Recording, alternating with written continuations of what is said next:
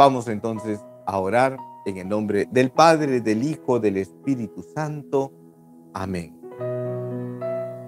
Consagrados al Inmaculado Corazón de María, a nuestra buena Madre, la cual lo ha hecho todo entre nosotros, como decía San Marcelino Champañá, encomendamos nuestras vidas, nuestros anhelos, nuestros sueños, nuestros deseos, aquello que necesitamos.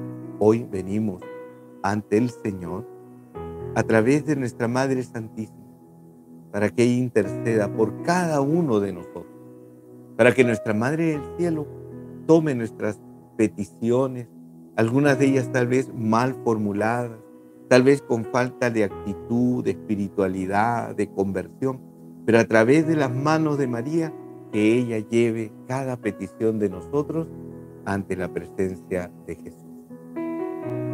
Ella sabe rezar, ella sabe pedir, ella sabe cómo presentarse ante su Hijo Jesús. Por eso confiamos todas estas peticiones, anhelos, deseos que ustedes y yo tenemos en el corazón a través de las manos benditas de nuestra Madre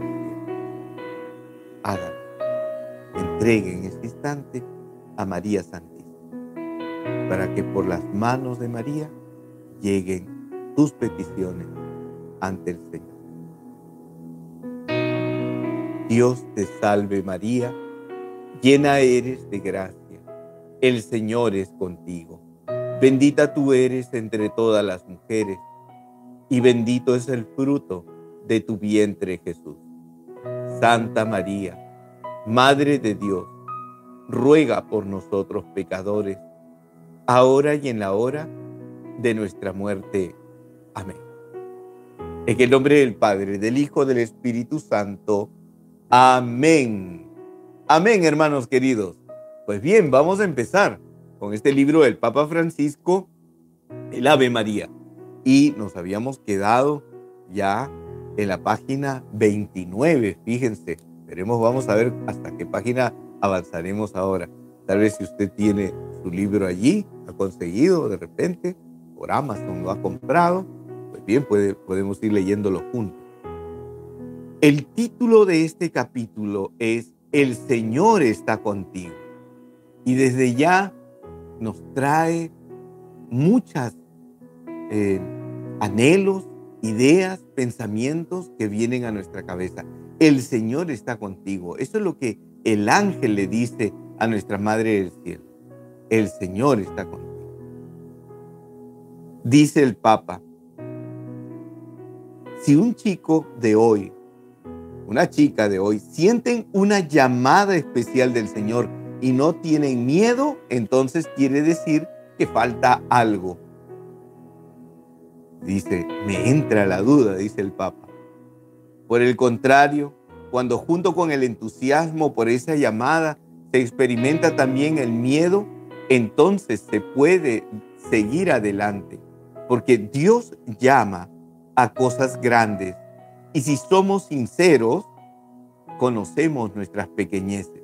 Es normal, es humano tener miedo a equivocarse y temer en el caso de los jóvenes que sienten la llamada a seguir a Jesús más de cerca en la vida consagrada, en el sacerdocio y también en el matrimonio, que esa llamada, dice el Papa, que se repite en el tiempo, sea una fantasía, una ilusión. Hay un miedo abierto y un miedo cerrado. El miedo cerrado es el que te hace esclavo. Eres hijo del miedo. El miedo no sirve, no te deja crecer. El miedo abierto es el santo temor de Dios. Tengo miedo, tengo temor, pero voy adelante experimentando al mismo tiempo miedo y seguridad. El Papa ha querido iniciar esta reflexión de el Señor está contigo en el llamado que Dios nos hace a diferentes estados de vida, la vida religiosa, en el sacerdocio o en el matrimonio. Y aunque parezca increíble, también en estos tiempos mucha gente tiene miedo al matrimonio, miedo al fracaso, miedo a perder esa supuesta libertad que tenemos. Digo supuesta porque muchas veces no es libertad, sino es libertinaje. Muchas personas tienen miedo a perder el control, miedo que los paraliza. Y el Papa dice, ese es un miedo cerrado, ese miedo que te va a contener, que te va a paralizar, ese es un miedo negativo. Es un miedo que te hace daño, que no suma, que no construye. Es un miedo que involuciona.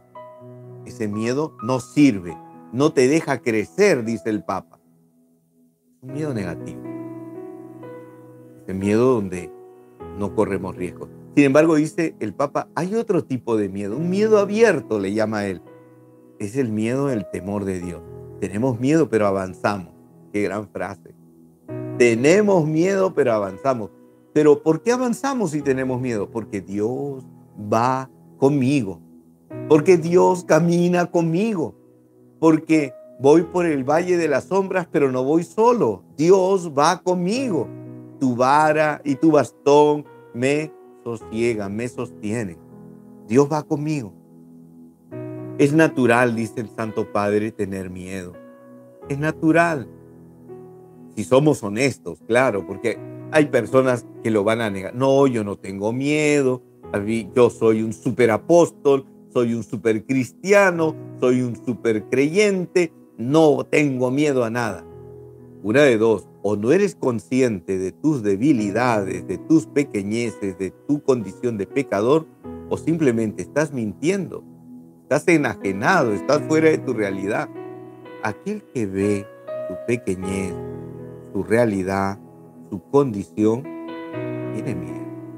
Porque dice, esto que me encomiendan no es cosa fácil. Más si es la obra de Dios, que no podemos tenemos miedo, pero ese miedo no nos va a paralizar.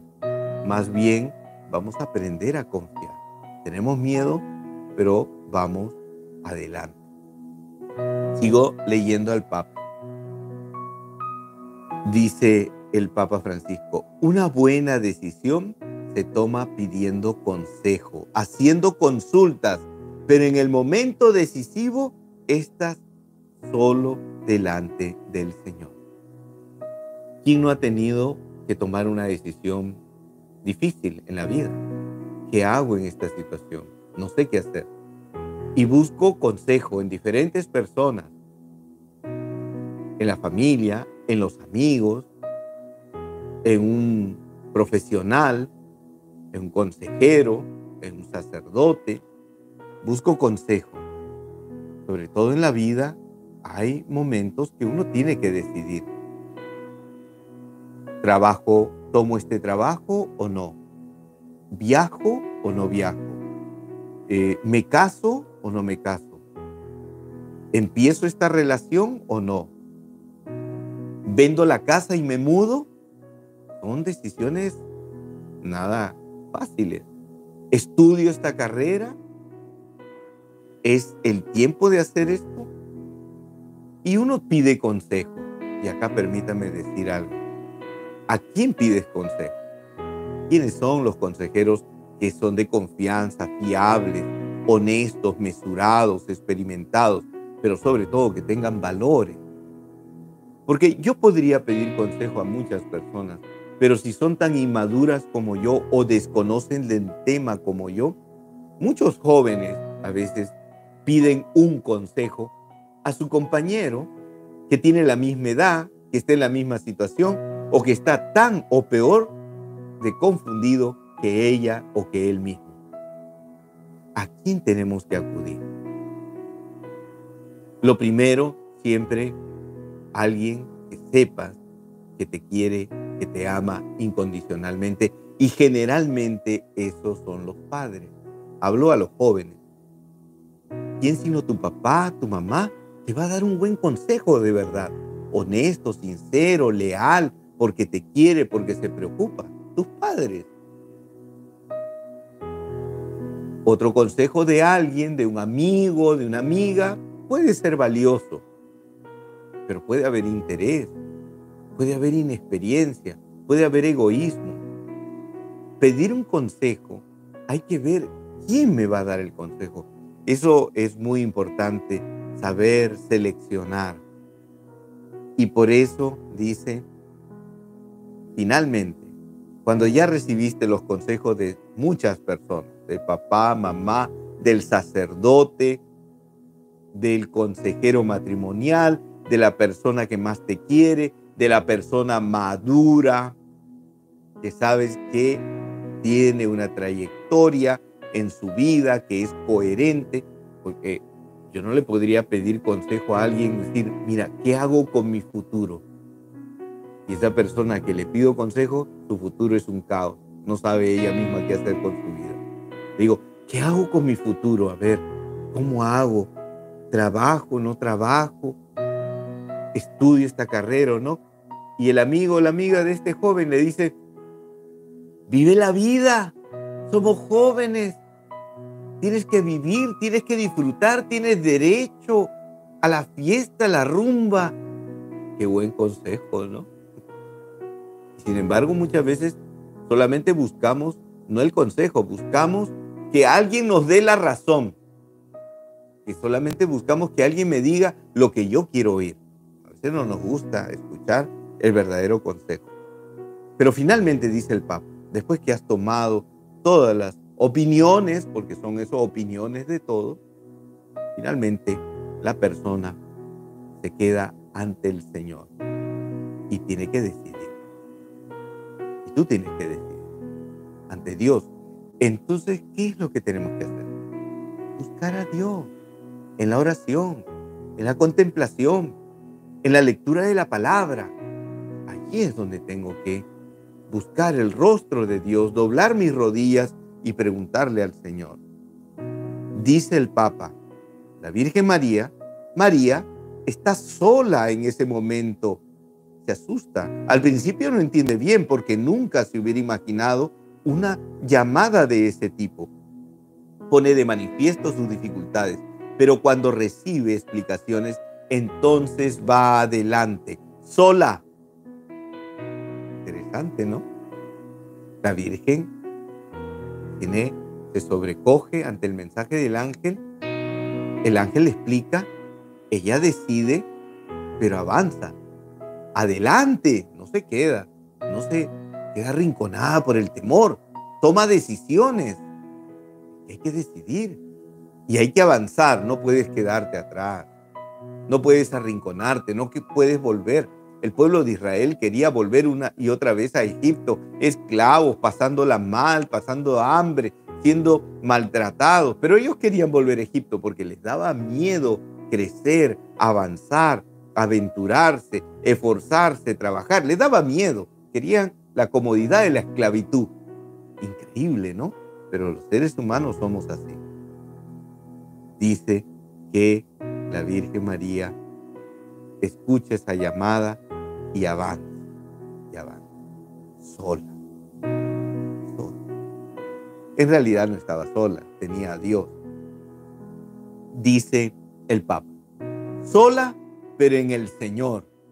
El valor de una muchacha que solo después de haber entendido lo que se espera de ella, acepta continuar. Oiga, qué tremendo. La Virgen María tendría aproximadamente unos 14 años, 15 más no más. Una niña, pero una madurez de la Virgen María. Y ella asume, dice, voy adelante, voy adelante sola, pero con el Señor. Dice, ella después de haber entendido lo que se espera de ella. Hermanos, amigos que me están viendo, ¿tú sabes lo que la vida espera de ti? ¿Tú sabes lo que Dios espera de ti? ¿Sabes lo que todo el mundo espera de ti? ¿Ya entendiste? ¿Tu potencial has descubierto hasta dónde puedes llegar? La Virgen María aceptó continuar, porque entendió que lo que se esperaba de ella era grande, enorme, madre del Mesías, madre de Dios. Pero ella entiende y asume y da el salto Dice el Papa, a una madre que ha sufrido, como las madres de la Plaza de Mayo, yo le permito todo. Permítame poner un contexto, el Papa es argentino y durante la dictadura militar en Argentina hubo muchos desaparecidos, muchos. Y muchas mamás nunca más volvieron a ver a sus hijos. Los tomaban, se los llevaban y los desaparecían. Fue terrible, fue terrible. Y muchas mujeres se caracterizaron, se pusieron una pañoleta en la cabeza y eran las mamás que no iban a cesar de buscar a sus hijos extraviados, perdidos, saber dónde están sus cuerpos o qué fue de ese niño o de esa niña que estaba pequeñita cuando se llevaron al papá y a la mamá juntos. Eran conocidas como las mamás de la Plaza de Mayo y ahí se reúnen de una manera conmovedora. Y el Papa dice, yo a esas mamás les permito todo, o sea, sus quejas, sus lamentos.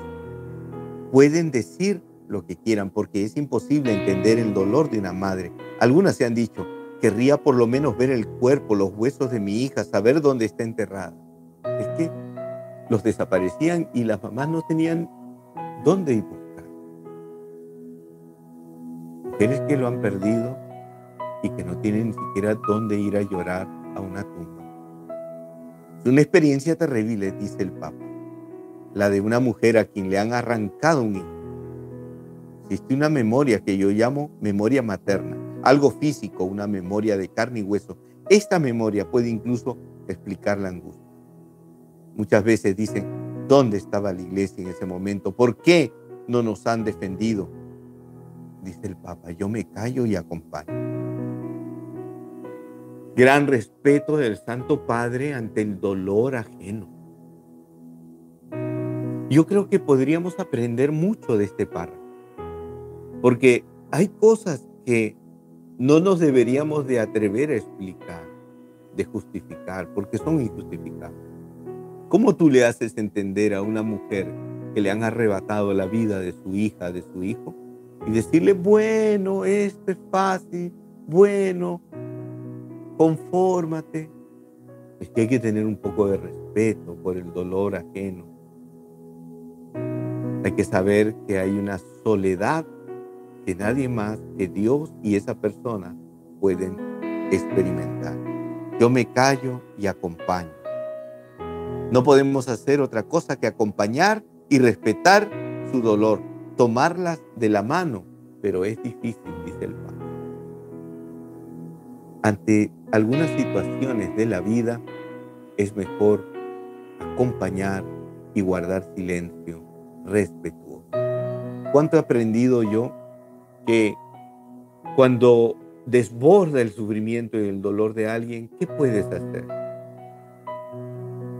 A veces sin querer, obviamente, ¿no? Vamos a dar el pésame y podemos cometer la imprudencia de decir, es que Dios así lo quiso y hacemos responsable a Dios de la muerte de alguien. Y esto no es correcto. Lo que nos toca a nosotros ante el dolor y el sufrimiento es acompañar, respetar en silencio, sin juzgar a la persona. Dice el Papa, en el momento de la presentación de Jesús en el templo, el viejo Simeón le dice algo a María, le habla de una señal. He aquí citamos Lucas 2, 34 al 35, que este niño está puesto para ruina y edificación de muchos en Israel y como signo de contradicción. Y a ti una espada te traspasará el alma. El Señor está contigo, pero Dios le da a través de Simeón una profecía. Este niño va a haber contradicción por eso. Y a ti una espada atravesará tu alma. Mire, ¿qué podría pensar una mamá que tiene a su bebé recién nacido y lo muestra a un amigo, a la familia y, y todos se alegran?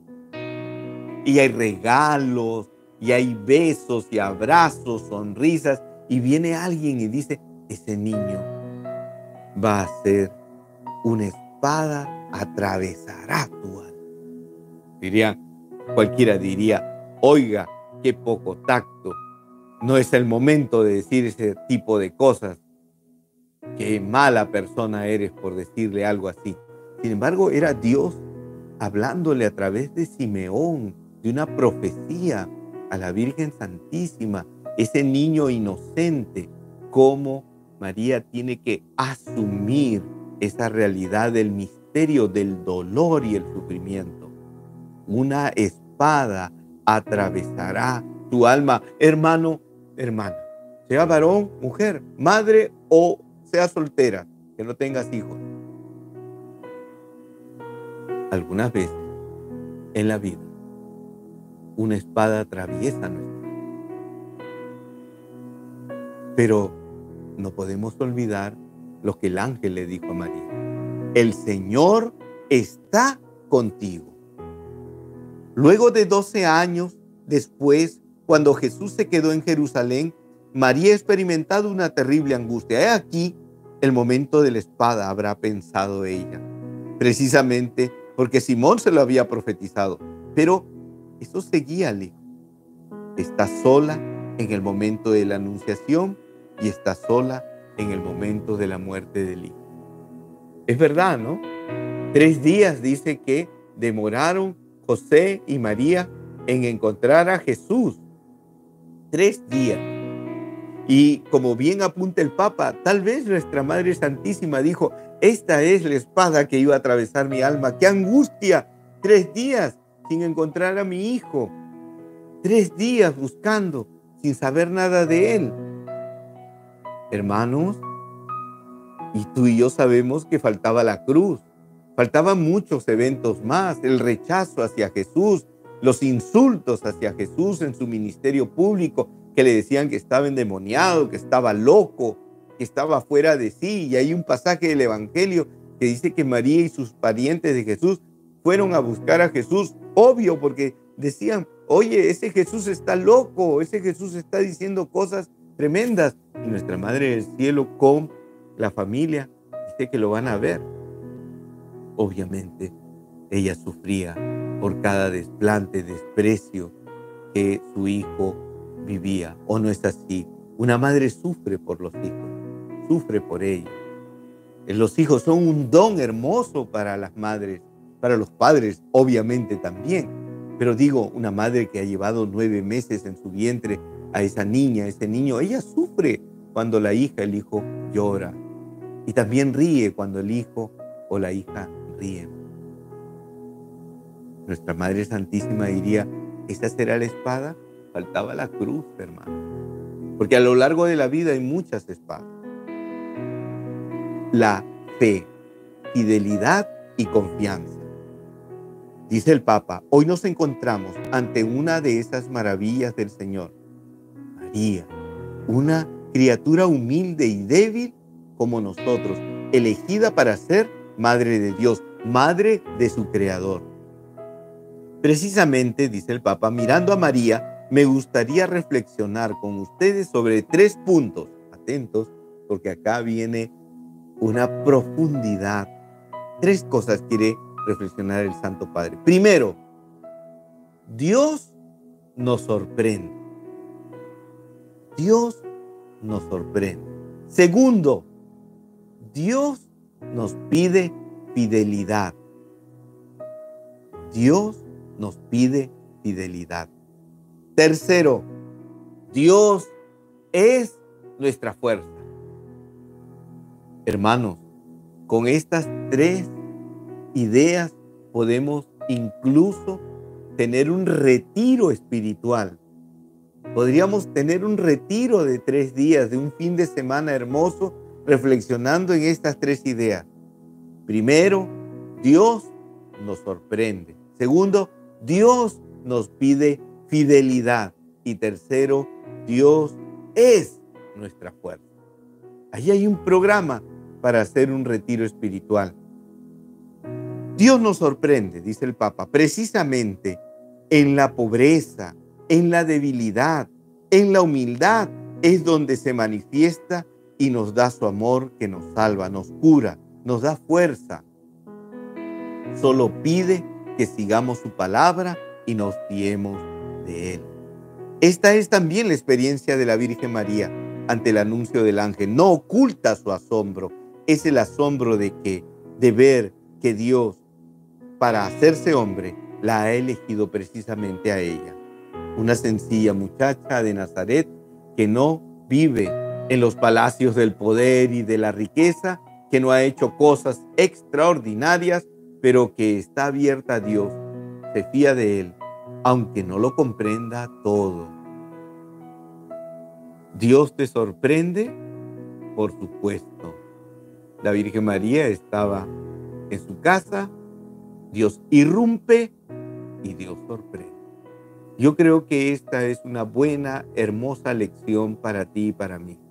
Tenemos que tener una fe expectante donde Dios es capaz de sorprendernos una y otra vez con las grandes maravillas que Dios hace y puede hacer en nuestra vida. Qué triste cuando un creyente, cuando un agente pastoral, una religiosa, religioso, sacerdote, cardenal, obispo, el que sea, profesor de religión, religiosa de convento, pierde esa capacidad de sorprenderse ante la obra de Dios. Y piensa que ya lo vio todo, ya lo sabe todo, que ya llegó al tope de su vida y que no hay nada nuevo que descubrir y experimentar en Dios. Ya no espera sorprenderse Ya no hay sorpresa. Tremendo, ¿verdad? Eso significa que hay algo en nuestro corazón que se ha paralizado. Hay algo en nuestro corazón que no está marchando bien. Tal vez necesitamos orar un poco más o tal vez necesitamos asumir una confesión de corazón y decir al sacerdote humildemente, decirle en nuestra confesión, es que ya ni las oraciones, ni mi vivencia pastoral, ni el ir a mi comunidad, a mi parroquia, a mi grupo, ni participar de la liturgia, ya nada me conmueve, nada me mueve, nada me motiva, todo es rutina para mí. Y a veces no nos confesamos de eso. Confesamos que tenemos mal carácter, que tratamos mal, que hemos mentido, que hemos hecho mil pecados. Y está bien confesarlos, pero tal vez la raíz de todo eso es porque yo ya no tengo una vida espiritual. Mi vida espiritual ya se secó. Ya nada me sorprende. Y Dios siempre nos sorprende. Siempre recuerdo al padre Julio Alonso Ampuero, sacerdote de Toledo, acá en Perú, cuando él inició un retiro y él dijo al inicio del retiro, ustedes vienen a este retiro, pero tengan esa actitud que Dios les va a sorprender, porque Dios siempre hace cosas nuevas, Dios nos sorprende. Gran inicio, ¿verdad? gran inicio y gran actitud en la vida. Si va a haber una jornada, si va a haber un momento de oración, si va a haber un momento de lectura espiritual, si voy a hacer algo. Señor, sorprende. Aquí estoy. En lo pequeño, en lo cotidiano, pero aquí estoy. Y luego el Papa habla de fiarnos de Dios, de confiar en Dios. Fe, fe, para llegar entonces a responder como nuestra Madre Santísima, he aquí la esclava del Señor, hágase en mí según tu palabra, Lucas 1.38. En su respuesta, dice el Papa, Dios nos sorprende siempre, rompe nuestros esquemas, pone en crisis nuestros proyectos y nos dice, fíjate de mí, no tengas miedo, déjate sorprender, sal de ti mismo y sígueme. Bendito sea Dios cuando las cosas no salen bien. Bendito sea Dios cuando planificamos, organizamos, planeamos todo tan perfectamente y no nos sale bien. Porque entonces nos damos cuenta que tenemos que depender de Dios y no de nosotros. Entonces nos damos cuenta que nos falta trabajar la humildad y que no somos nosotros, sino es la gracia de Dios actuando a través de nosotros, que no es lo que yo sé, que no es lo que yo aprendí, que no es mi talento porque yo hablo bien, porque yo leí más, porque yo sé tocar mejores instrumentos, porque yo canto mejor, porque yo tengo más estudios, porque yo tengo mejores contactos en la pastoral. Es que no se trata de ti y de mí, se trata de Dios. Por eso qué hermoso cuando dice, cuando nuestros esquemas se rompen y cuando estamos en crisis en nuestros proyectos. ¿Alguna vez le ha ido algo mal? Algo que planeó y dijo, Dios, este es un fracaso. ¿Y ahora qué voy a hacer? Esta es la debacle financiera. ¿Qué va a hacer de mi familia? Estoy en deudas. Me fue mal en el negocio. La inversión me salió mal he, prestado dinero y no me devuelven. Me han prestado dinero y he fracasado en este negocio.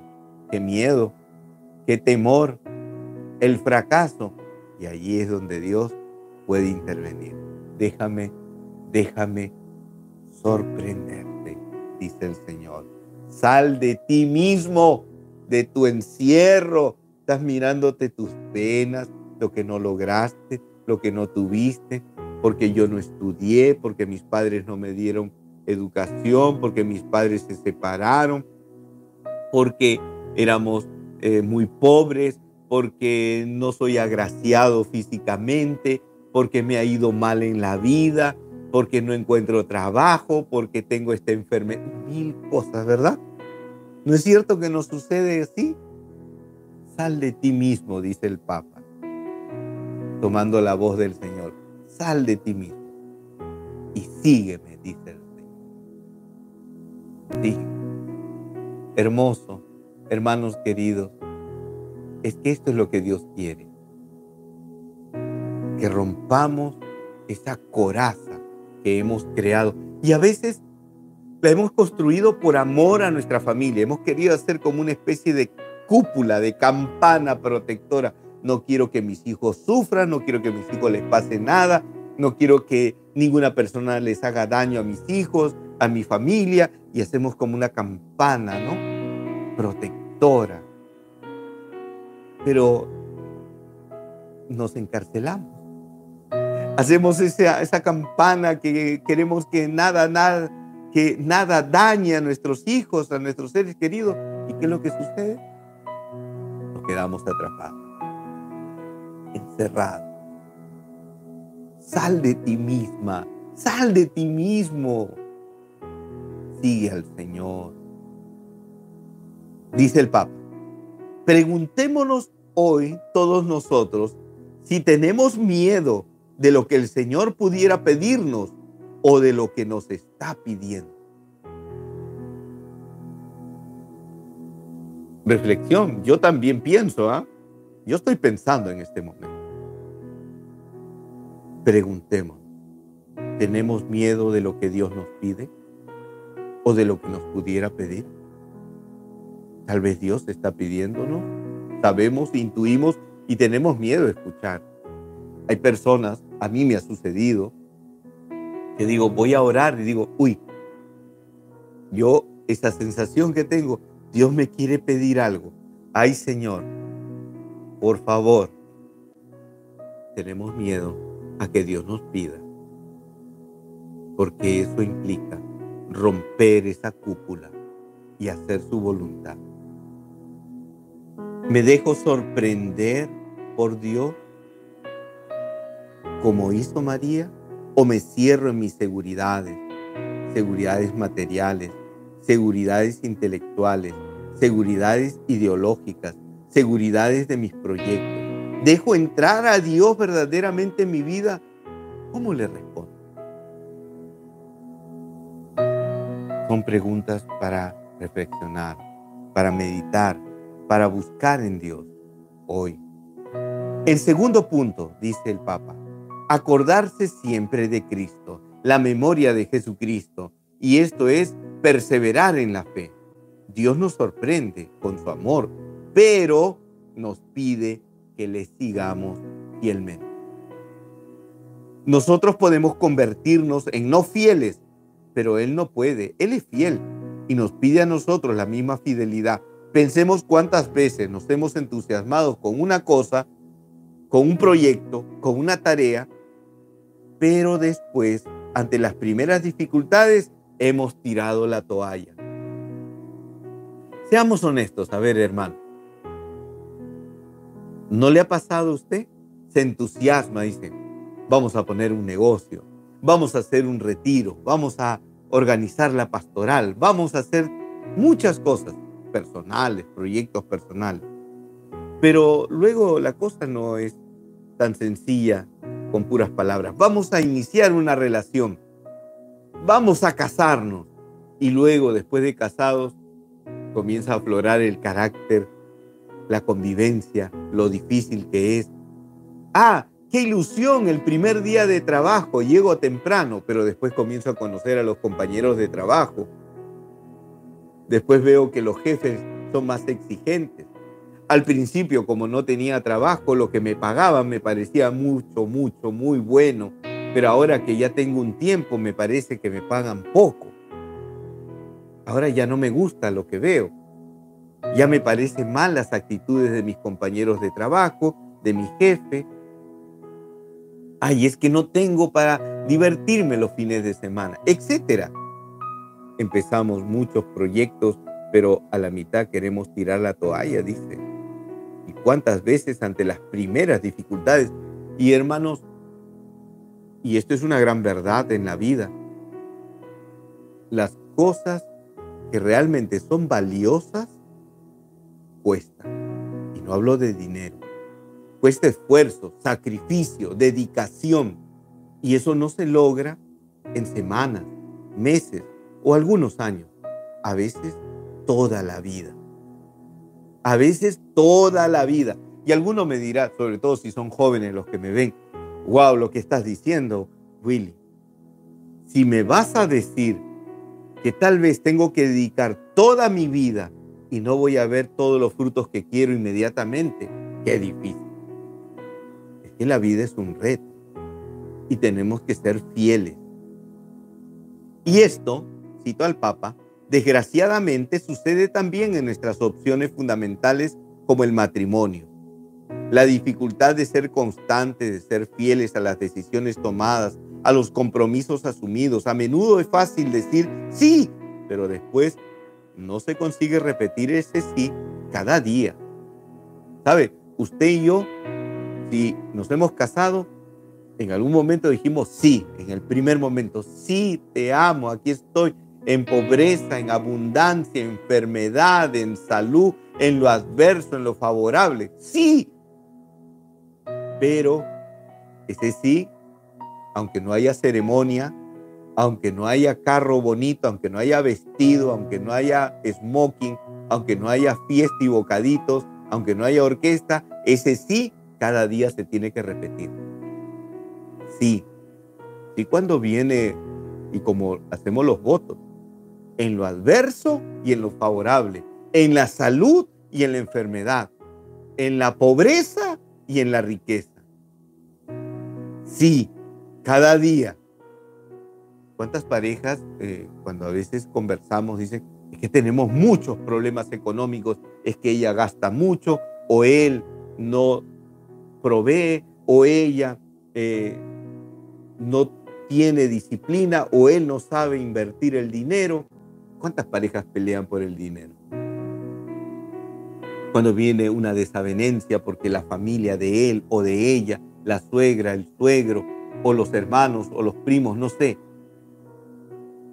Y empieza en lo adverso y en lo favorable. Y cuántas veces también en la salud y en la enfermedad. Porque cuando uno está sano, vital, esbelto, joven, qué bonito Qué bonito compartir mi vida contigo, pero cuando ya tengo problemas, diabetes, el corazón, estoy subido de peso, tengo migrañas, tengo problemas de columna, etc.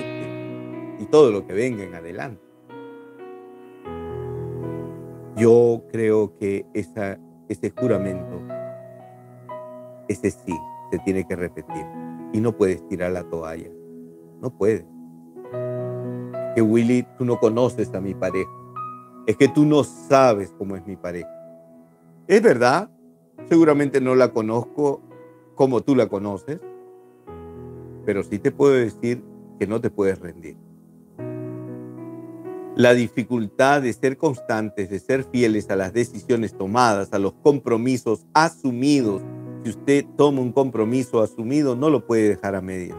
A menudo es fácil decir sí y después no se consigue repetir el sí cada día. No se consigue ser fiel. María, la Virgen, ha dicho su sí a Dios, un sí que ha cambiado su humilde existencia de Nazaret para no, pero no ha sido el único, más bien ha sido el primero de muchos sí, pronunciados en su corazón, tanto en sus momentos de gozo como en los de dolor. Todos estos sí culminaron en el pronunciado sí bajo la cruz. Hoy aquí hay muchas madres Piensen hasta qué punto han llegado la fidelidad de María a Dios, hasta ver a su Hijo único en la cruz, la mujer fiel, de pie, destrozada por dentro, pero fiel y fuerte. Conmovedor, conmovedor, decir sí, no un día, no cuando todo es favorable, decir sí siempre como nuestra Madre Santísima, si en los momentos de gozo y en los momentos de cruz. Dice el Papa, y yo me pregunto, ¿soy un cristiano a ratos o soy siempre cristiano? La cultura de lo provisional, de lo relativo, entra también en la vida de la fe. Dios nos pide que le seamos fieles cada día en las cosas ordinarias y en las que, eh, a pesar de que a veces no somos fieles, él siempre es fiel y con su misericordia no se cansa de tendernos la mano para levantarnos, para animarnos a retomar el camino, a volver a Él y confesarle nuestra debilidad, para que Él nos dé su fuerza. Y este es el camino definitivo, siempre con el Señor, también en nuestras debilidades, también en nuestros pecados, no ir jamás por el camino de lo provisional. Esto nos mata. La fe es fidelidad definitiva, como la fe de María. En este mundo donde todo es prefabricado ya, todo es provisional. Mira, por mientras, esto se va después a remover, descartable, ¿no? Todo es descartable. Todo es usar y luego deshacernos de él pues parece que ese pensamiento se ha metido también en la vida de cada uno de nosotros. Y pensamos que se puede descartar a las personas, se puede descartar. Mientras tú me eres útil, eh, eres mi amigo. Cuando ya no me eres útil, me olvido de ti, te doy la espalda. Como tú me eres útil, si es un eh, jefe con sus empleados, pero como ahora tienes problemas, tienes dificultades, entonces te descarto. Qué tremendo, ¿no? Y, el Papa habla mucho de, de esta cultura del descarte, sobre todo con los ancianos.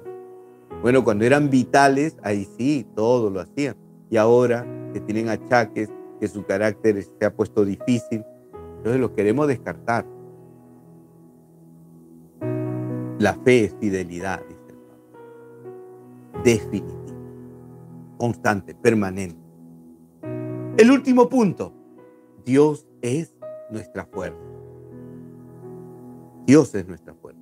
Miremos a María, después de la anunciación, lo primero que hace es un gesto de caridad hacia su anciana pariente Isabel. Y las primeras palabras que pronuncia son, proclama mi alma la grandeza del Señor. Es decir, un cántico de alabanza y de acción de gracias a Dios, no solo por lo que ha hecho en ella, sino por lo que ha hecho en toda la historia de la salvación nuestra Madre Santísima eleva un canto, una alabanza. Qué bella la voz de nuestra Madre cantando. todo es don suyo, si podemos entender que todo es don de Dios, cuánta felicidad habrá en nuestro corazón. Él es nuestra fuerza. Decir gracias es tan fácil y sin embargo tan difícil. ¿Cuántas veces nos decimos gracias en la familia? A los hijos les hablo. Le he dicho gracias a su papá. Papá, gracias. El papá viene cansado del trabajo y el hijo echado en el sillón feliz porque el papá le está pagando el colegio y el cuarto lo tiene hecho un desastre y el papá trabajando y la mamá trabajando. Usted le ha dicho gracias a los jóvenes, le digo, le he dicho gracias mamá, gracias papá, y no solo con palabras, lavo mi plato, tiendo mi cama, acomodo la sala. Son cosas tan triviales, ¿verdad? Tan sencillas, pero es una manera de decir gracias mamá y papá por tu apoyo, gracias por proveerme. Algunos hijos creen, no, es que ellos tienen la obligación de pagarme todo. Sí, pero realmente tú no, no eres un príncipe o una princesa que te tienen que dar todo. También tú tienes una labor que cumplir y desempeñarte. ¿Le ha dado gracias a sus abuelos, a su abuela, a su abuelo? Gracias, abuelita, abuelito. Gracias. Le ha dado gracias a su esposa, a su esposo. Gracias. Dice, ¿cuántas veces nos decimos gracias en la familia? Es una de las palabras clave de la convivencia. Por favor, otra palabra. Perdón, gracias. Si en una familia se dicen estas tres palabras, por favor, perdona y gracias, la familia va adelante. ¿Cuántas veces decimos gracias a la familia? ¿Cuántas veces damos gracias a quien nos ayuda, se acerca a nosotros, nos acompaña en la vida? Muchas veces damos todo por descontado. Y así hacemos también con Dios. Es fácil ir al Señor a pedirle algo, pero ir a darle gracias, ah, no se me ocurre, dice el Papa. Estoy leyendo al Papa. Dar gracias. No vaya a ser como aquel, y acá yo es lo que yo reflexiono. No vaya a ser como cuando Jesús curó a esos leprosos y luego que curó a los leprosos, solo uno regresó a agradecer. Dice el Papa finalmente, continuemos la Eucaristía invocando la intercesión de María para que nos ayude a dejarnos sorprender por Dios sin poner sin oponer resistencia, a ser hijos fieles cada día, a alabarlo y a darle gracias, porque Él es nuestra fuerza. Qué hermosa reflexión que el Papa Francisco nos regala y que en esa libertad yo me tomo de hacer algunos comentarios añadidos, pero en realidad con lo que dice el Santo Padre tenemos para reflexionar toda esta semana. Hay una tarea pendiente, hay muchas cosas que trabajar, hay que abrir el corazón, no hay que encerrarse, hay que tener esa expectativa de que Dios nos va a sorprender, hay que ser fieles a Dios, responder a Dios con esa fidelidad, hay que estar dispuestos a dar esos pasos de generosidad, de entrega. Hay que aprender a convivir dando gracias, pidiendo perdón, estando siempre dispuesto. En lugares concretos, a veces pensamos que la santidad es muy complicada. La santidad se vive en lo cotidiano. Santa Teresa de Ávila decía, entre las ollas, allí, entre que haces tus cosas, entre el trabajo, que vas a desplazarte a, tu lugar de estudio, de trabajo, en los detalles pequeños Allí es donde tenemos que caminar en santidad. Que estos días sean de reflexión para todos nosotros, alimentarnos. Si Dios lo permite, la misericordia del Señor lo permite, estaremos la próxima semana y continuaremos con esta hermosa reflexión del Papa Francisco, Ave María, en este curso que hemos titulado Ave María, gratia plena, llena de gracia. Que nuestra Madre Santísima nos bendiga, nos acompañe.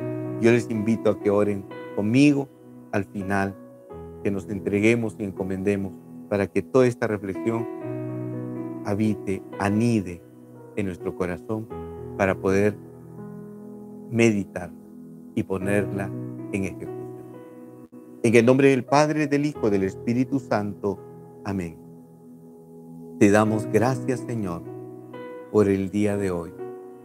Este bello don, este momento maravilloso que tú nos regalas para reflexionar acerca de tu presencia en medio de nosotros.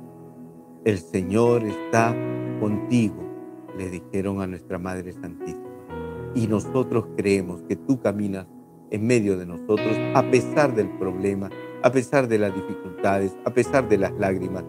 Yo lo repito, Señor, tú estás conmigo, tú me sostienes, tú no me abandonas, tú vas a ir conmigo. Y hoy yo me lanzo a tus brazos y digo, sí, quiero ser fiel a ti, quiero ser perseverante en ti.